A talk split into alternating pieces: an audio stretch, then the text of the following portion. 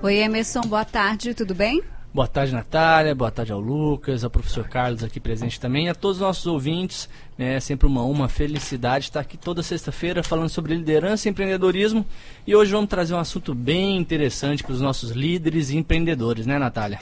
Os consumidores e as lojas físicas. A gente está falando aqui de internet, mas Sim. tem muita gente que prefere continuar comprando Sim. na loja física, Sim, né? Sem dúvida, né?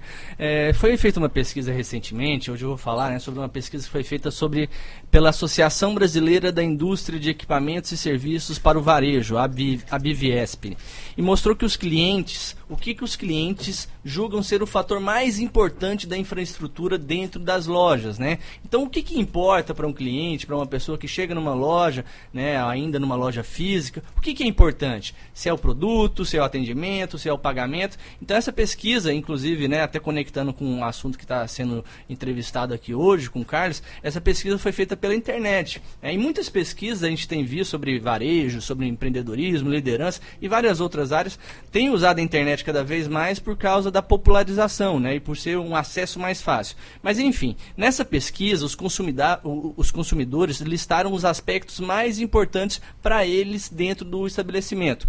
Então, quem for lojista, quem for empresário desse ramo, presta bem atenção. O mais citado, é, o aspecto importante mais citado dentro dessa pesquisa foi a boa disposição dos produtos expostos. 56% dos entrevistados disseram que é um fator extremamente relevante. Vamos lá. Em segundo lugar, os clientes citaram o serviço de caixa. Olha só que interessante. Né? Para 53% dos entrevistados, um atendimento rápido no momento do pagamento é muito importante. E outros dois aspectos também foram bem lembrados, que foi o amplo espaço para circulação e uma boa climatização, que afinal a gente vive no Brasil, né? E hoje ninguém merece passar calor ou alguma outra coisa dentro de uma loja. Mas vamos destrinchar um pouco esses dados aqui. É, uma dificuldade sobre o item mais lembrado pelo consumidor, que foi o seguinte: boa disposição de produtos, é que isso varia muito do tipo de produto, do tipo de loja, do segmento do mercado, porque muitas vezes o que, que é um bom, uma boa exposição para um tipo, por exemplo, calçados, não é uma boa exposição para um tipo, por exemplo exemplo, que uma loja que vende perfumes. Né? Então, o, o nosso ouvinte, o nosso empresário, precisa entender o seguinte: é, o que, que é uma boa exposição? E não confundir também com a superexposição né? Porque tem muitas lojas que eu percebo que colocam vários produtos ali na vitrine, ou muitos produtos nas prateleiras, ou então cartazes, muita decoração, e isso acaba poluindo e até prejudicando a visão do seu consumidor. Então, uma boa exposição, como que o nosso consumidor, como que o nosso é, empresário pode fazer? O ideal é que se contrate alguém do ramo né, de decoração, que entenda realmente sobre painéis de loja, vitrines e tudo mais, para que faça uma boa decoração, uma uma boa apresentação dos seus produtos. Mas Emerson, eu sou um pequeno lojista, né, não tenho dinheiro para contratar alguém, o que, que eu faço?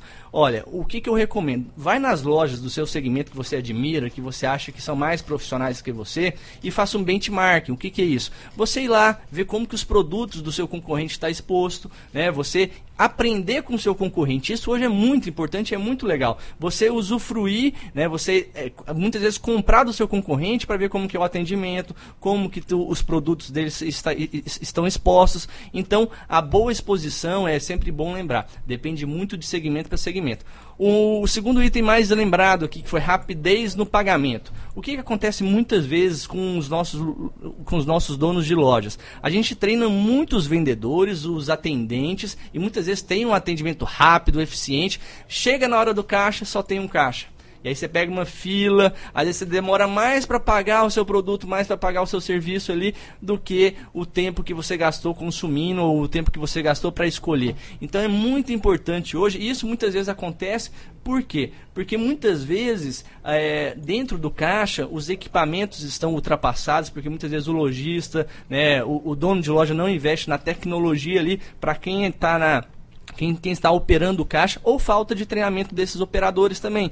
Então não adianta nada, lojista, empresário, líder, a gente treinar os nossos vendedores e não treinar muitas vezes os nossos caixas ou não ter pessoas suficientes realmente para atender todos os clientes, né?